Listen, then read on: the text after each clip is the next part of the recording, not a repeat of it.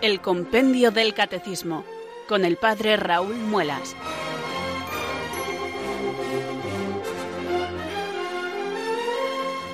Muy buenas tardes, queridos oyentes de Radio María. Son las cuatro, las tres en Canarias. Aquí comienza una nueva edición del Compendio del Catecismo. Reciban desde Talavera de la Reina un saludo muy cordial del Padre Raúl Muelas, que un día más les habla desde estos micrófonos de Radio María, la radio de la Virgen, la fuerza de la esperanza. Sed todos bienvenidos.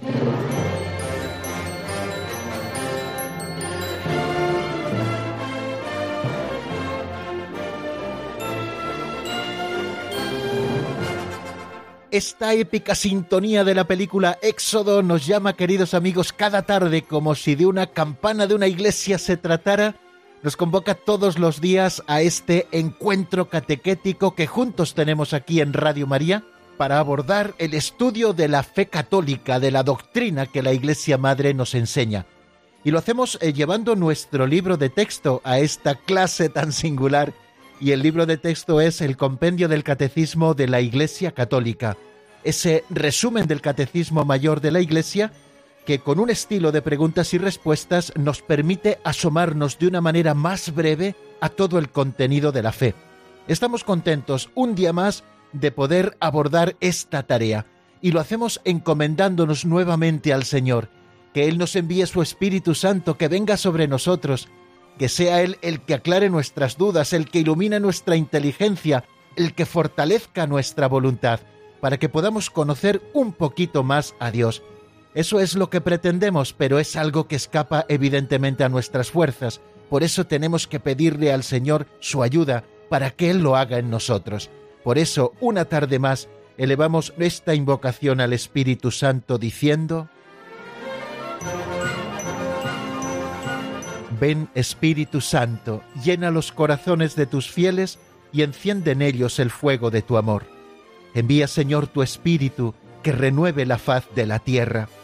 Oh Dios, que llenaste los corazones de tus fieles con la luz del Espíritu Santo, concédenos que guiados por el mismo Espíritu, sintamos con rectitud y gocemos siempre de tu consuelo. Por Jesucristo nuestro Señor. Amén.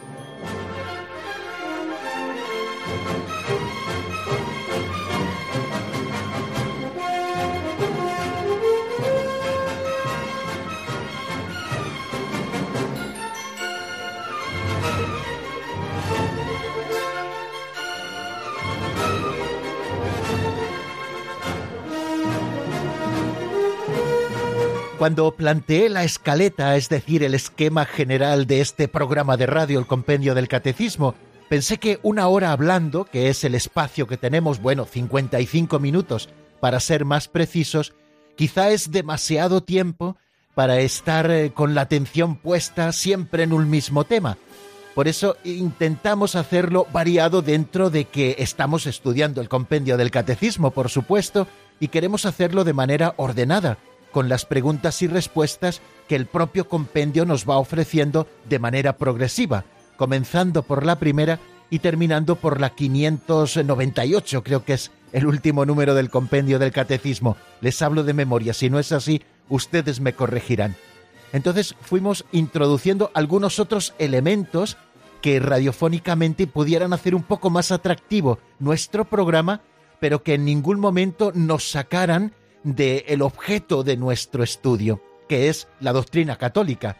Por eso se me ocurrió que era buena idea el que planteáramos siempre al comienzo una historieta. Como no tenemos posibilidad tampoco de escribir todos los días una, pues dije, caramba, si tenemos el libro Pinceladas de Sabiduría de don Justo López Melús, que fue mi director espiritual en el Seminario de Toledo, escribió este libro hace ya casi 30 años, y don Justo, que en paz descanse, nos ofrece en apenas un minuto una pequeña historia, una narración, un ejemplo, una parábola, un cuentecillo, que siempre nos ofrece la posibilidad de reflexionar sobre algunos elementos quizá más prácticos, más morales, algunos también más espirituales de nuestra vida cristiana. Bueno, pues así lo estamos haciendo. Vamos a escuchar la pincelada de hoy que se titula El dios Jano. Nos vamos a la mitología romana.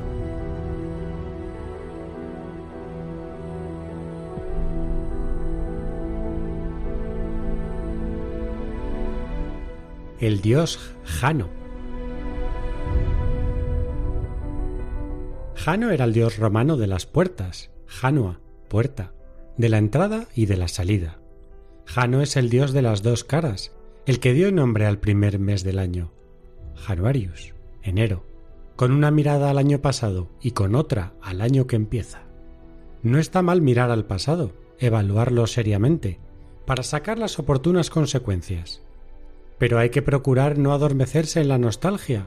Moisés Maimónides, el gran filósofo judío español, dice agudamente en un libro de sugestivo título Guía de los perplejos. Si Dios hubiese querido que los hombres miraran hacia el pasado, les hubiera puesto los ojos en la nuca. Hay que mirar también al futuro, y todavía más, es necesario vivir el presente. El pasado mira la misericordia, el futuro a la providencia, el presente al amor.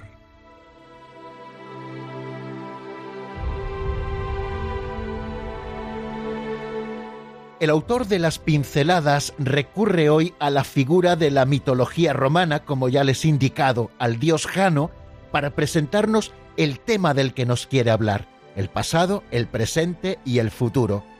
No vamos a tratar evidentemente en nuestra reflexión del tiempo teóricamente en sus tres dimensiones, sino que trataremos de manera breve de hacia dónde está habitualmente nuestra mirada ¿Tenemos los ojos puestos en el presente? ¿Miramos hacia el futuro? ¿O estamos siempre vueltos hacia el pasado? La representación de Jano como figura mitológica es, como nos dice don Justo, un ídolo con dos caras contrapuestas, una que mira al pasado y otra que mira al presente. Es ciertamente necesario volver al pasado, creo que en esto todos estaremos de acuerdo es, qué duda cabe, una escuela de vida. Así es nuestro pasado, una escuela de vida. En las vivencias que nos han sucedido hemos aprendido a afrontar las cuestiones del presente y a esperarlas del futuro. Es inevitable también volver a las cosas pasadas porque éstas nos han ido conformando tal como somos en el presente. Y también es necesario que revisemos lo hecho para corregir los errores y potenciar los aciertos. Esto nos hace crecer pero el que mira demasiado al pasado corre el riesgo de convertirse en estatua de sal. Eso le sucedió a la mujer de Lot, como relata la Sagrada Escritura.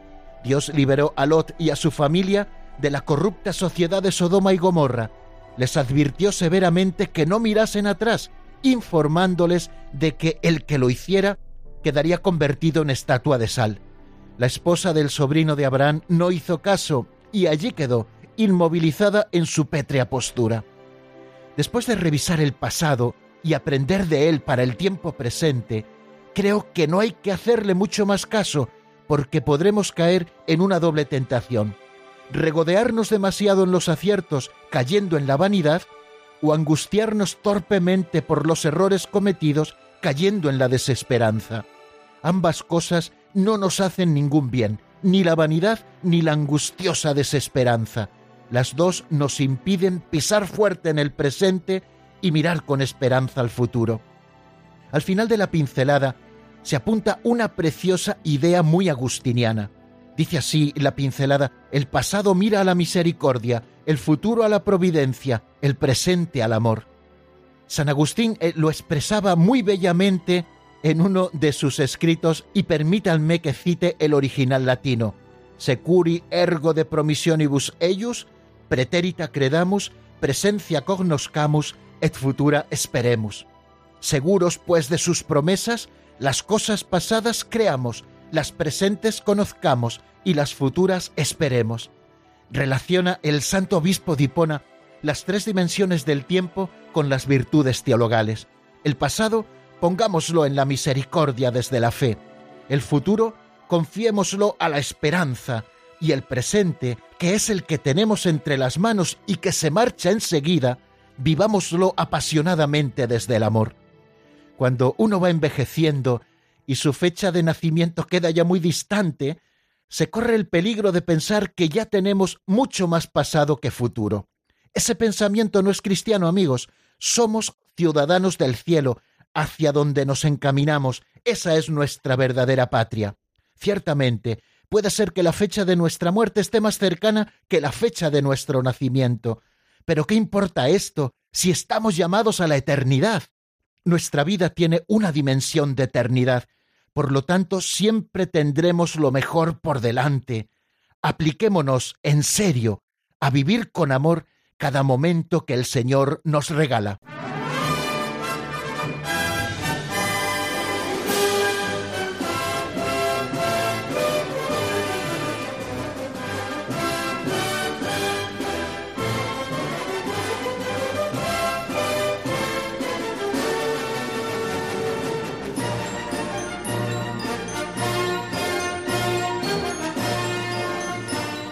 Bien amigos, y continuamos en este otro momento de nuestro espacio en el que miramos un poquito hacia atrás para repasar el contenido de nuestro último programa, con el ánimo de afianzarlo bien y caminar hacia el futuro.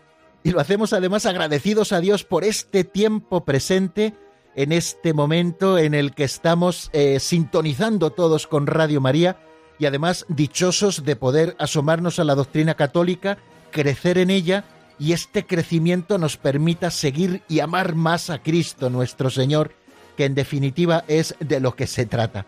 Bueno, seguimos avanzando en este segundo artículo de los referidos a Jesucristo que encontramos en el credo de los apóstoles. Jesucristo fue concebido por obra y gracia del Espíritu Santo y nació de Santa María Virgen. Si se dan cuenta, hemos estado dedicados bastante tiempo a este artículo porque el contenido es mucho. Bueno, en esta última parte, ya casi lo estamos terminando, nos estamos asomando, queridos amigos, a los misterios de la vida del Señor, porque todos sus misterios nos revelan ese misterio que aparece de una manera mucho más solemne, tanto en el nacimiento de Jesucristo y mucho más pleno en la Pascua, en la pasión, muerte y resurrección del Señor. Pues estamos viendo cómo todos los momentos de la vida del Señor, o al menos estos que están seleccionados en el compendio del Catecismo de la Iglesia Católica y también en el Catecismo Mayor, que como saben siempre es nuestro referente, pues como todos estos misterios de la vida del Señor nos están apuntando a ese misterio plenamente revelado en la Pascua, que Jesucristo es el Hijo de Dios y que ha venido para nuestra salvación. En el último programa nos estuvimos asomando a dos números, al 108 y al 109. El 108 se pregunta por qué Jesús manifiesta el reino mediante signos y milagros. Habíamos dicho previamente que el núcleo de la predicación de Jesús es la llegada del reino de Dios. Habíamos estado explicando qué es ese reino de Dios y cómo el reino de Dios se identifica con el mismo Cristo. Eh, acoger el reino de Dios en nuestra vida es lo mismo que entrar en el seguimiento de Cristo, porque reino y Jesucristo se identifican un reino que ya está presente en la tierra, pero un reino que tiene un dinamismo que va haciéndolo crecer hasta llegar a su plenitud cuando Jesucristo vuelva al final de los tiempos. Por eso nosotros así vivimos el adviento, recordando la esperanza del pueblo de esa plenitud de los tiempos, nosotros también estimulamos nuestra esperanza de esa segunda venida del Señor cuando el reino de Dios se realice plenamente en nosotros. Bien, pues dijimos que Jesucristo anuncia el reino con su estilo de vida, con su palabra, también con las parábolas, etcétera, con su enseñanza, pero que Jesucristo también manifiesta el reino de Dios mediante los signos y milagros. ¿Por qué lo hace así? Lo dice el número 108. Jesús acompaña su palabra con signos y milagros para atestiguar que el reino está presente en él, el Mesías. Si bien cura algunas personas, él no ha venido para abolir todos los males de esta tierra, sino ante todo para liberarnos de la esclavitud del pecado. La expulsión de los demonios anuncia que su cruz se alzará victoriosa sobre el príncipe de este mundo. Se apuntan varias cosas en ese número 108. Nosotros estuvimos hablando de estos signos, de los milagros de Jesús.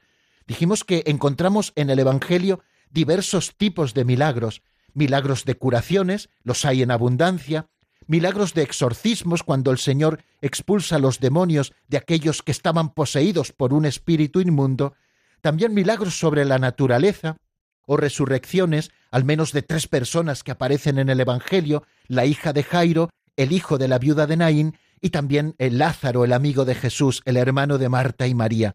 Y también hablamos de que encontramos en el Evangelio milagros concomitantes, como pueden ser esas voces divinas que se escuchan en el bautismo de Jesús en el Jordán, o como puede ser la propia concepción virginal del Hijo de Dios, una concepción milagrosa en el seno de Santa María, o milagros como la transfiguración, o los fenómenos que ocurrieron en el momento de la muerte de Jesús, son esos que llamamos milagros concomitantes. ¿Qué es un milagro? Es una obra, un hecho visible y perceptible por los sentidos que supera las fuerzas de la naturaleza y que se hace por Dios, bien directamente, bien por medio de los ángeles o de los hombres. Por lo tanto, el milagro es siempre un signo de salvación.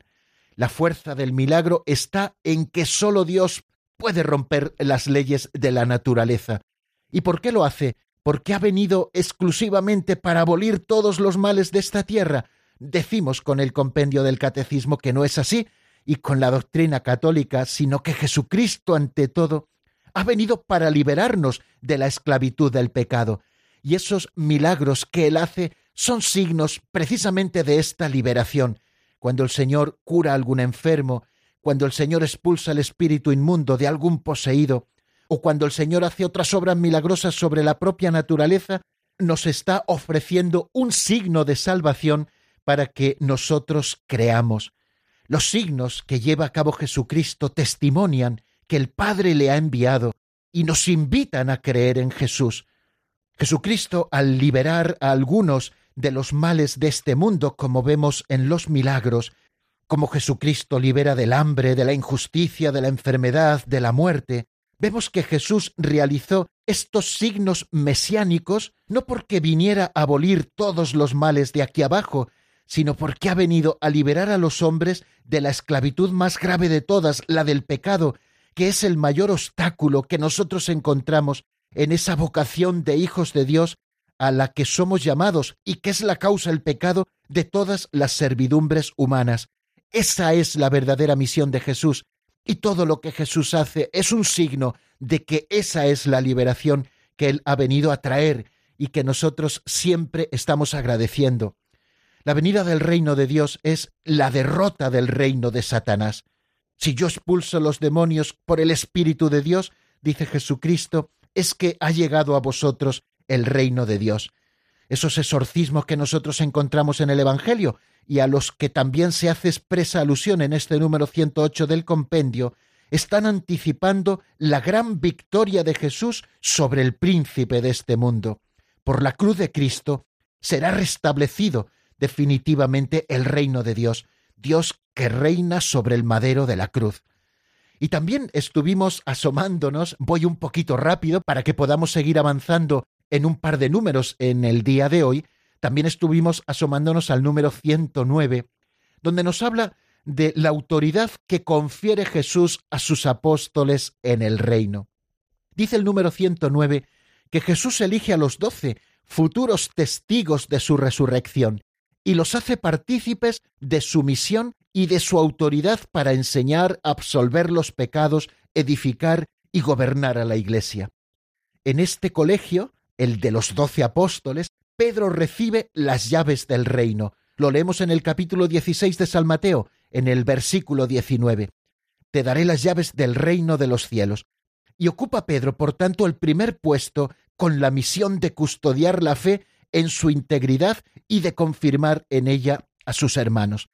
Bueno, nos permitió este número asomarnos a ese misterio precioso de la elección de los doce.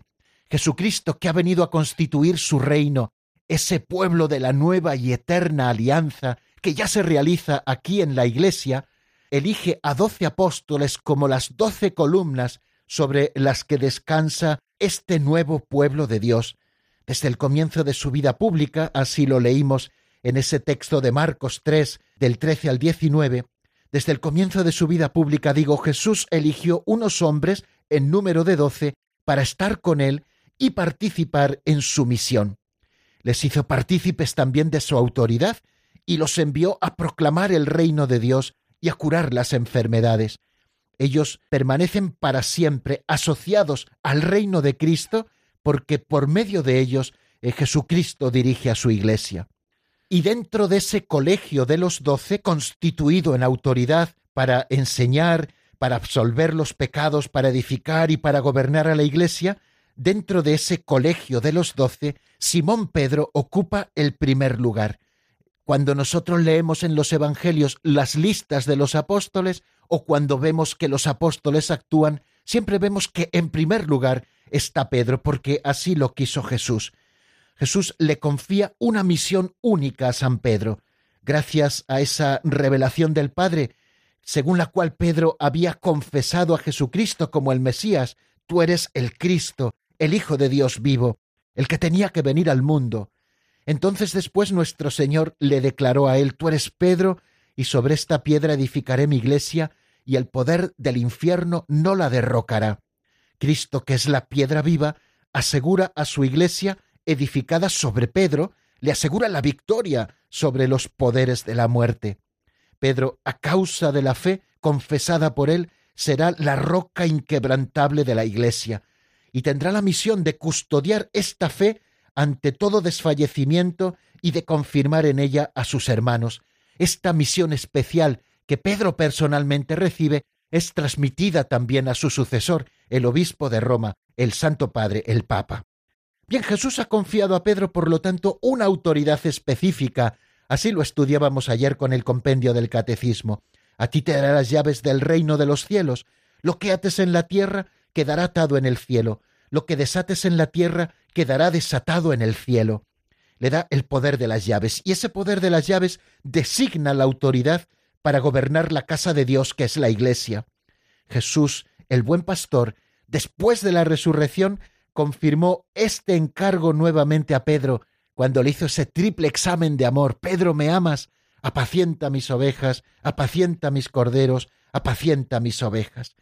El poder de atar y de desatar significa, como nos dice el Catecismo Mayor, la autoridad para solver pecados, para pronunciar sentencias doctrinales y tomar decisiones disciplinares en la Iglesia. Jesús confió esta autoridad a la Iglesia por el ministerio de los apóstoles y particularmente por el de Pedro, el único al que él confió explícitamente las llaves del reino. Bueno, pues hasta aquí, queridos amigos, el resumen de lo que vimos en nuestro último programa. Lo hacemos a veces exhaustivamente, eh, cargando un poco la suerte, como se dice en el lenguaje taurino, en aquellas cosas que quizá debemos retener en nuestra memoria, comprender bien, porque son claves. Vamos a dar un pasito adelante.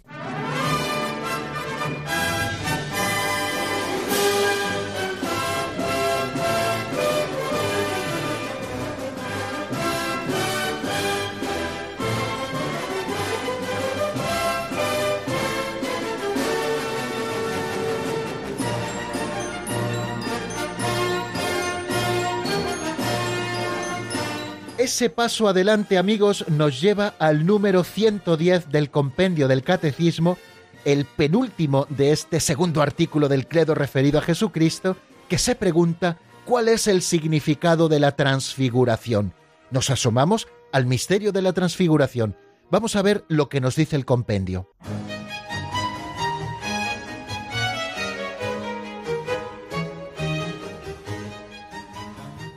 Número 110. ¿Cuál es el significado de la transfiguración?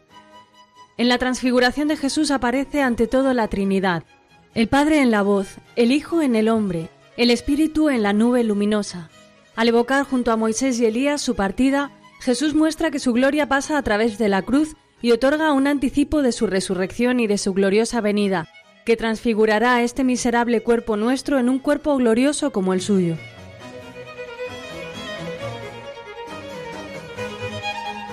Bien, acabamos de escucharlo, bien explícito es el compendio del catecismo como siempre. En la transfiguración del Señor hemos escuchado, aparece ante todo la Trinidad. Nuevamente se produce esa manifestación de Dios Trino, como sucedió en el momento del bautismo de Jesús, dos momentos claves. El bautismo de Jesús en el umbral de la vida pública de Cristo y la transfiguración en el umbral de su Pascua, de su pasión, de su muerte y de su resurrección. Bien, pues en la transfiguración del Señor aparece ante todo la Trinidad, el Padre en la voz, como nos dice Santo Tomás, el Hijo en el hombre, que aparece rodeado por Moisés y por Elías, y el Espíritu Santo en esa nube luminosa que los cubrió. Bien, y nos continúa diciendo el compendio que al evocar junto a Moisés y Elías su partida, la partida de entre nosotros, como lo leemos y lo vamos a hacer ahora en el capítulo 9, versículo 31 de San Lucas, Jesús está mostrando que su gloria pasa a través de la cruz. Jesucristo era muy consciente de cuál es el camino que el Padre había elegido y por el que él, con su obediencia absoluta, también había optado.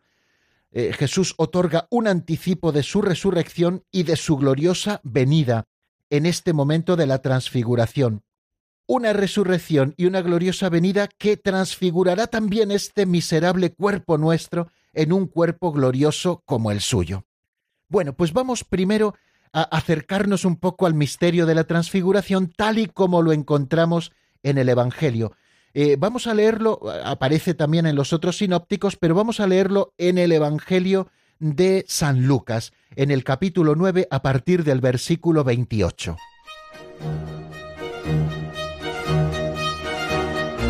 Unos días después de estas palabras, tomó a Pedro, a Juan y a Santiago y subió a lo alto del monte para orar.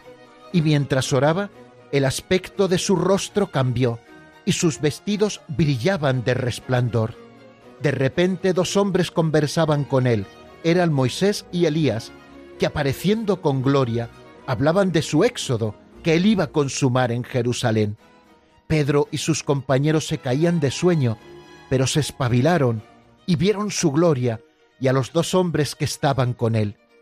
Mientras éstos se alejaban de él, dijo Pedro a Jesús, Maestro, qué bueno es que estemos aquí haremos tres tiendas, una para ti, otra para Moisés y otra para Elías. No sabía lo que decía. Todavía estaba diciendo esto cuando llegó una nube que los cubrió con su sombra. Se llenaron de temor al entrar en la nube, y una voz desde la nube decía, Este es mi Hijo el elegido, escuchadlo. Después de oírse la voz, se encontró Jesús solo. Ellos guardaron silencio, y por aquellos días no contaron a nadie nada de lo que habían visto.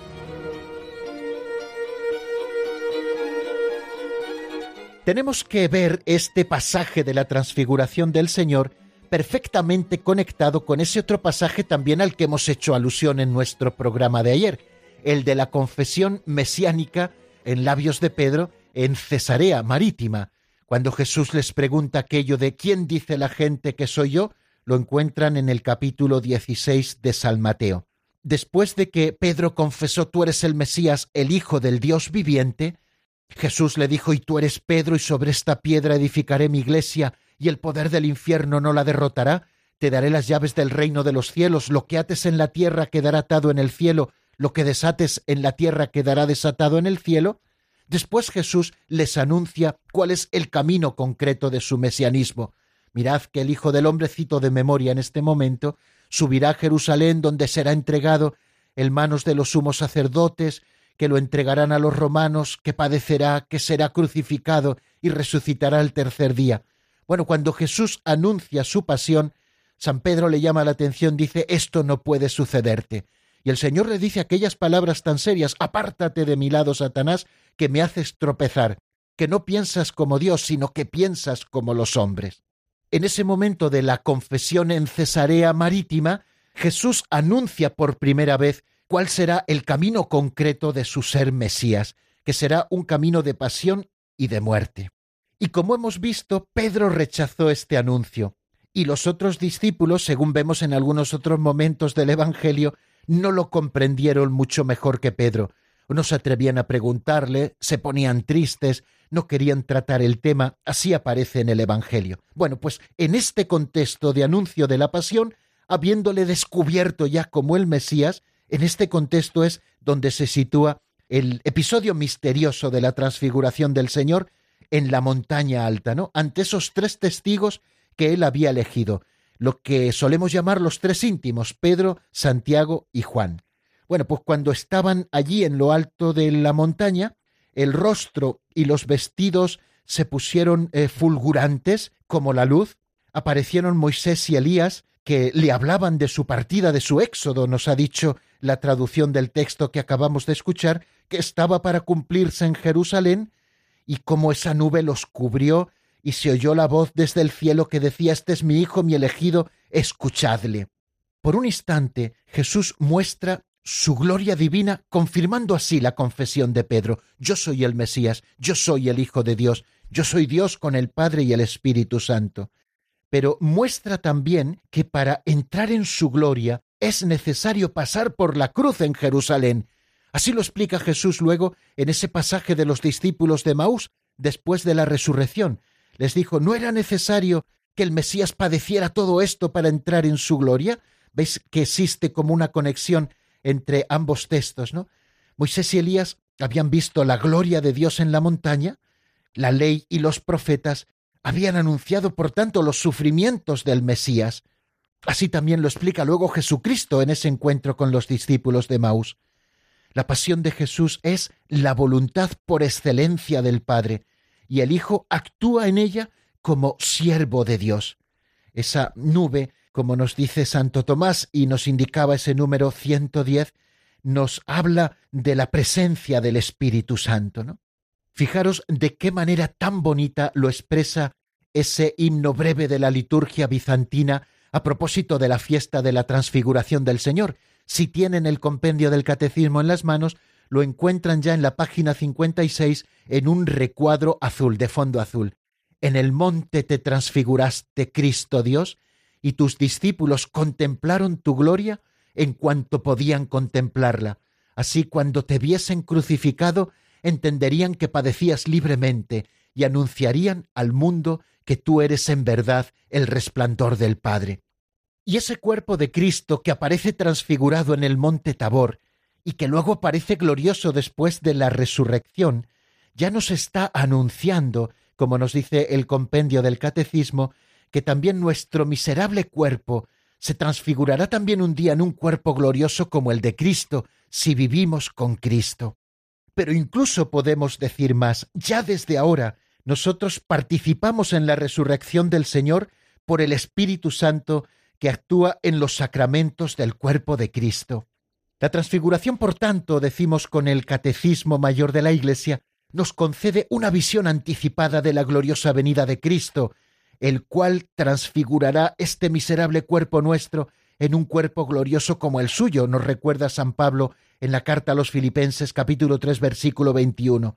Pero ella, la transfiguración, nos recuerda también que es necesario que pasemos por muchas tribulaciones para entrar en el reino de Dios. Pedro no había comprendido eso cuando deseaba vivir con Cristo en la montaña. Vamos a hacer tres chozas, vamos a quedarnos aquí y de aquí ya no nos movemos. Él no había entendido que es necesario que pasemos muchas tribulaciones para entrar en el reino de Dios. Lo dice así de, bonito San Agustín en el Sermón 78. Pedro no había comprendido eso cuando deseaba vivir con Cristo en la montaña. Te he reservado eso, oh Pedro, para después de la muerte. Pero ahora él mismo dice, desciende para penar en la tierra, para servir en la tierra, para ser despreciado y crucificado en la tierra.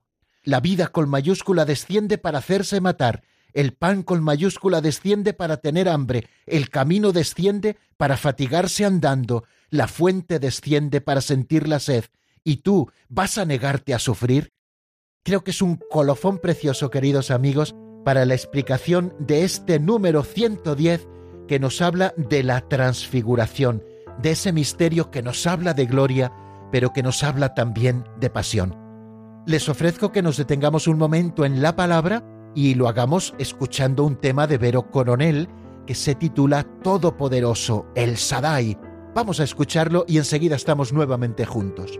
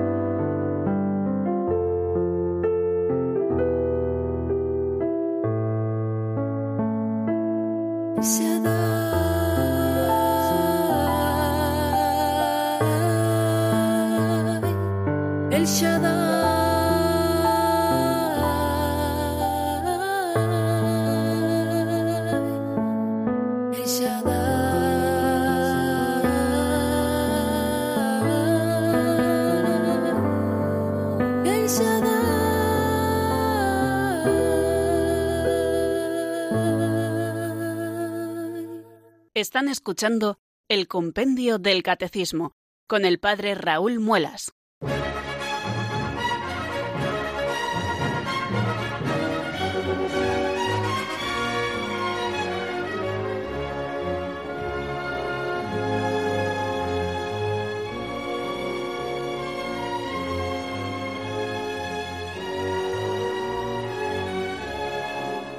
El último de los misterios de la vida pública de Jesús, que sirve de bisagra entre la vida pública y luego lo que llamamos pasión y muerte y resurrección del Señor, el misterio de su Pascua, es el misterio de la entrada mesiánica de Jesús en Jerusalén. Se pregunta el número 111, que es del que nos vamos a ocupar en este momento, cómo tuvo lugar la entrada mesiánica de Jesús en Jerusalén. Vamos a escuchar primero lo que nos dice el compendio.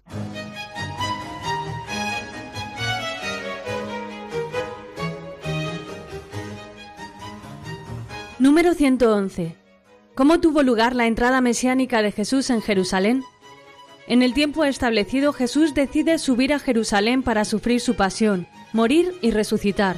Como rey Mesías que manifiesta la venida del reino, entra en la ciudad montado sobre un asno y es acogido por los pequeños cuya aclamación es recogida por el Sanctus de la misa. Bendito el que viene en nombre del Señor, Osanna. Con la celebración de esta entrada en Jerusalén, la liturgia de la Iglesia da inicio cada año a la Semana Santa. Cada día soy más entusiasta de la redacción del compendio. Qué bien está redactado también este número 111 y con qué poquitas palabras nos expresa todo el misterio. En el tiempo establecido, Jesús decide, ojo, la palabra decide es muy importante, subir a Jerusalén para sufrir su pasión, morir y resucitar. Jesucristo decide subir a Jerusalén para su Pascua. Como Rey Mesías que manifiesta la venida del reino, por eso entra Jesucristo en la ciudad montado sobre un asno.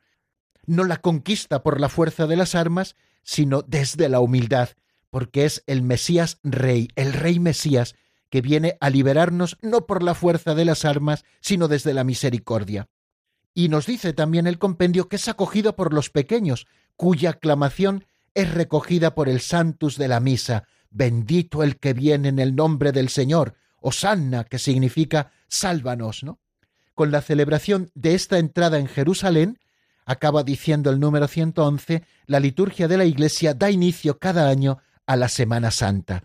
Ya saben que en la celebración del Domingo de Ramos en la Pasión del Señor es cada año ese pórtico con el que terminamos de alguna manera la cuaresma y nos abrimos a la gran semana de misterios, donde viviremos con Cristo los misterios de su pasión, de su muerte y de su resurrección, que si Dios quiere empezaremos ya a estudiar mañana eh, con ese nuevo artículo de la fe contenido en el credo apostólico. Pero bueno, eso será mañana. Ahora estamos con este misterio de la entrada mesiánica de Jesús en Jerusalén. Todavía nos quedan algunos minutillos. Vamos primero a escuchar cómo nos lo narra el evangelista San Lucas.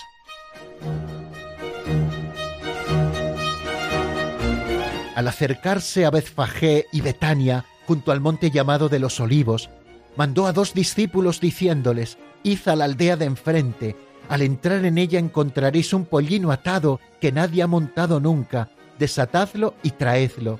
Y si alguien os pregunta por qué lo desatáis, le diréis así, el Señor lo necesita.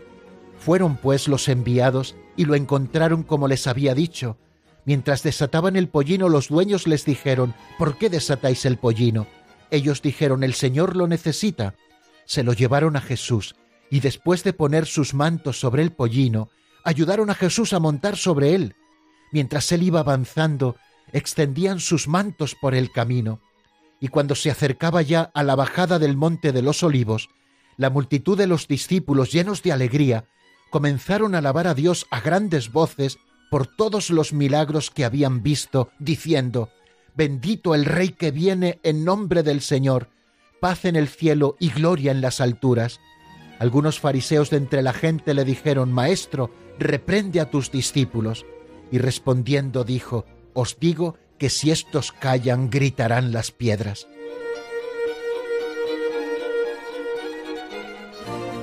Bien, lo primero en lo que tenemos que detenernos es en esa palabra en la que he hecho hincapié cuando leía el texto del número 111, que Jesús decide subir a Jerusalén.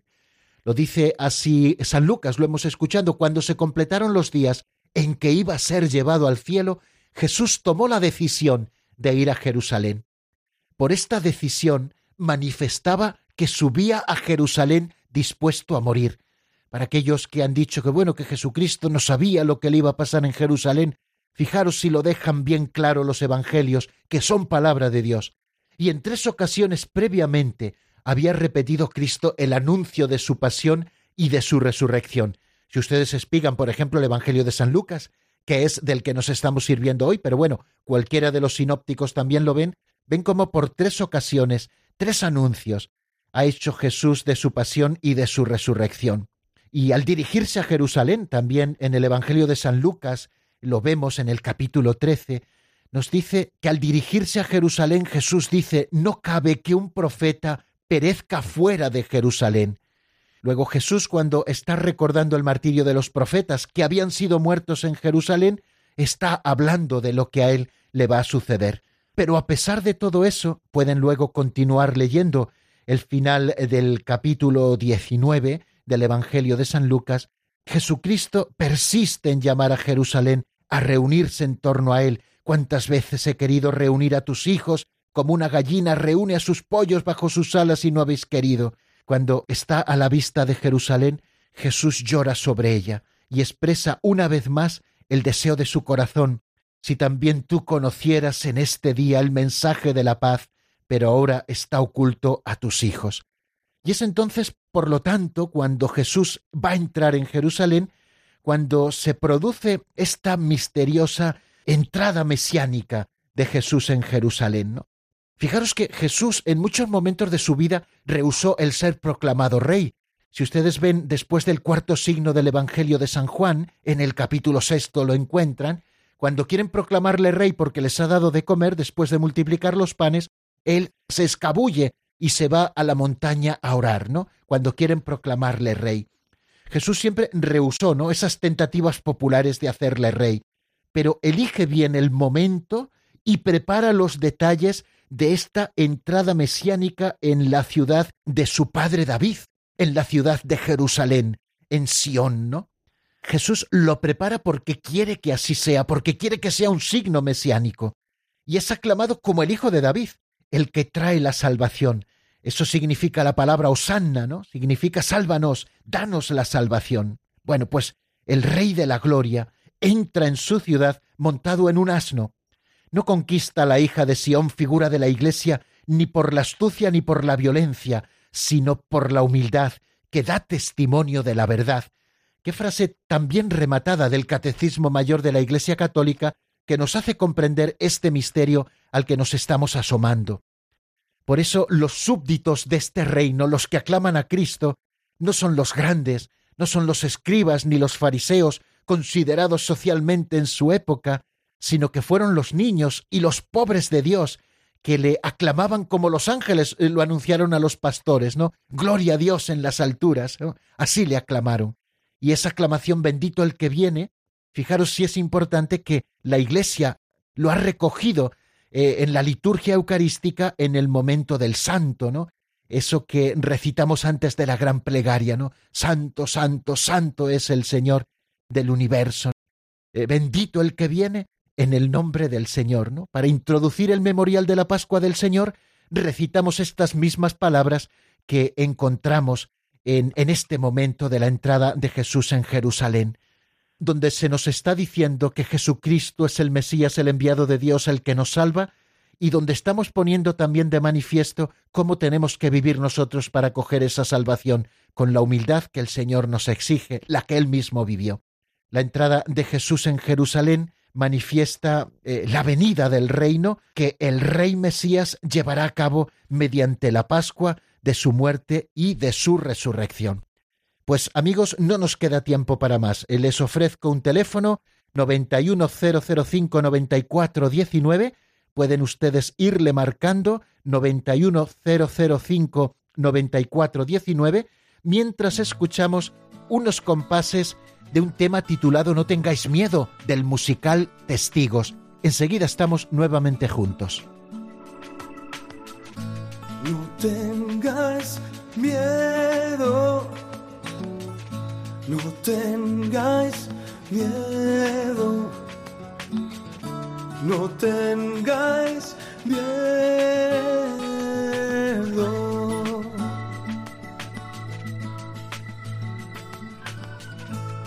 Tengas miedo, no tengas miedo, no tengas miedo.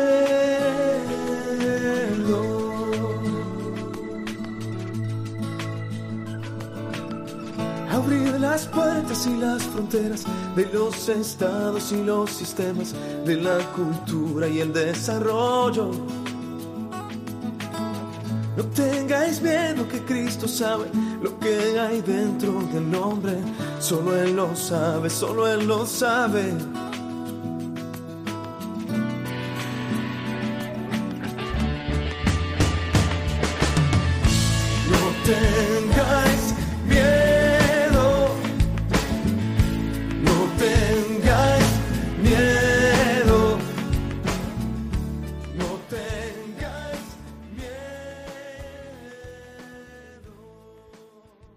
Están escuchando el Compendio del Catecismo con el Padre Raúl Muelas.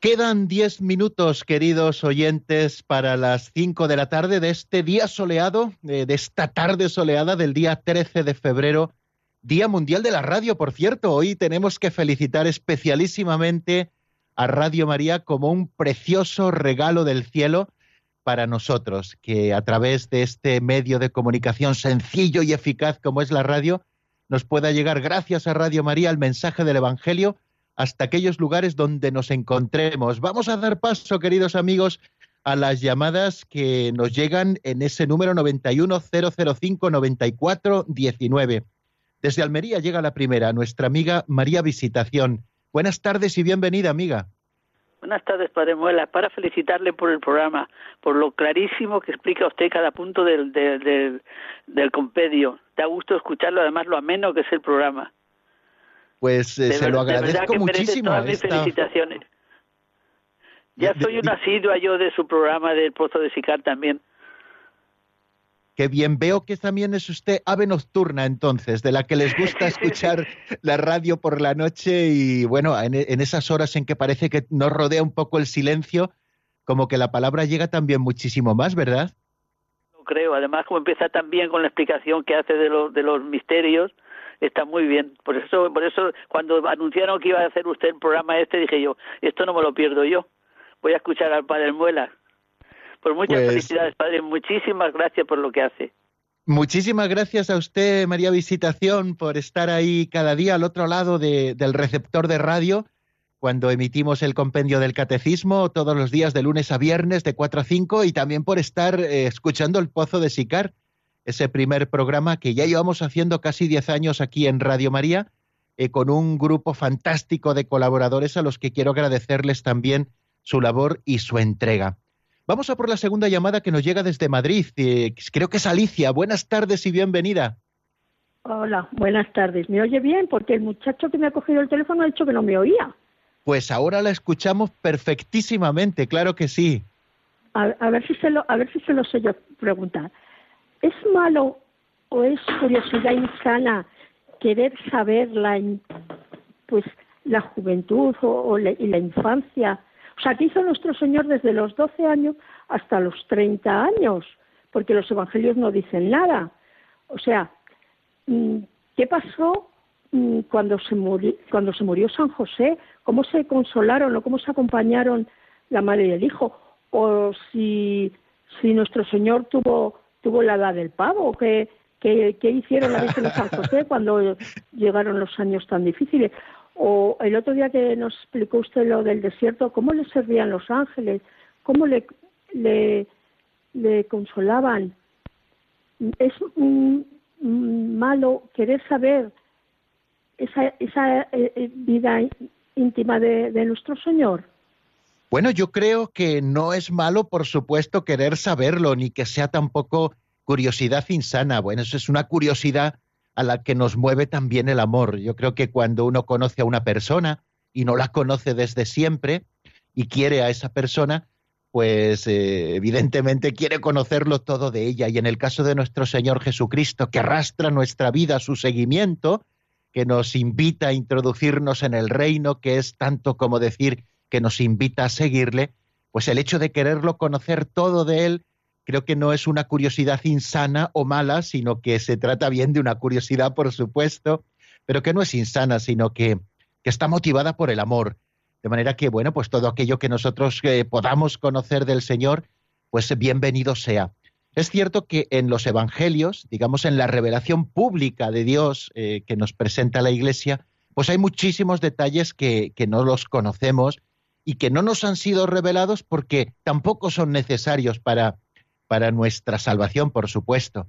Pero siendo muy conscientes de esto, el hecho de nosotros querer conocer pues todas esas cosas, incluso si el Señor tuvo la edad del pavo, ¿no? Pues, pues no, no es malo, claro que no, sino que es, es bueno querer conocerlo, querer acercarnos a la figura del Señor, porque en definitiva, y algún día, si Dios quiere y tenemos tiempo, eh, hablaremos un poquito de ese conocimiento interno, pues ese conocimiento interno busca conocerlo todo de Cristo, ¿no? Si nosotros queremos parecernos en todo a Él, pues buscamos evidentemente el conocerlo todo de Él. Así que no tenga miedo por querer conocer todas las cosas del Señor, porque bueno, también eh, hablamos eh, de los eh, evangelios apócrifos, por ejemplo, ¿no? que aparecieron, no son palabra de Dios, por supuesto, pero que como vimos en su momento también tienen su valor porque vienen un poco a tratar de despejar, bueno, pues, pues esas preguntas que se hacía la gente en ese momento y bueno, pues mm, suponen también un acercamiento eh, más o menos histórico a la figura de Jesús. Por eso el saber cosas, incluso que la propia Iglesia celebra en su tradición viva, que no aparecen propiamente en los evangelios, pues no es malo, claro que no. Bueno, pues eh, nuestro tiempo de hoy toca su fin. Eh, ha sido un placer, queridos amigos, compartir esta horita de radio en este día tan señalado para los amantes de este medio de comunicación, para la radio, el Día Mundial de la Radio. Le doy gracias a Dios por ello, eh, por esta tarea que me confía y que tanto me hace disfrutar y porque ustedes, queridos amigos, están al otro lado de su receptor de radio o también de su receptor de Internet, porque recuerden que Radio María también nos llega por Internet y podemos escucharlo en cualquier punto del planeta. La bendición de Dios Todopoderoso, Padre, Hijo y Espíritu Santo, descienda sobre vosotros y permanezca para siempre. Amén. Hasta mañana, si Dios quiere, amigos.